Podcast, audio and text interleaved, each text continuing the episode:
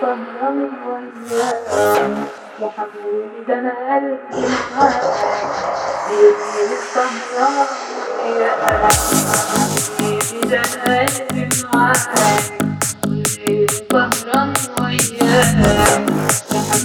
أنا قلبي معاك والليل سهران وإياه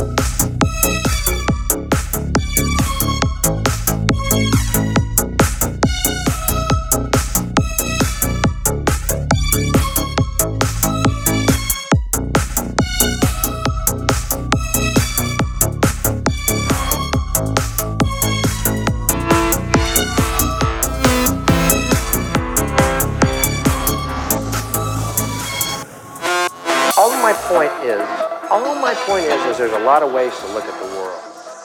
You know what I'm saying? Why pick the way you learn over TV? Because it's usually wrong. You ever see a good drug story on the news? Never. News is supposed to be objective, isn't it? supposed to be the news. Every drug story is negative, negative, negative, negative, negative. What a tragedy. What a dick.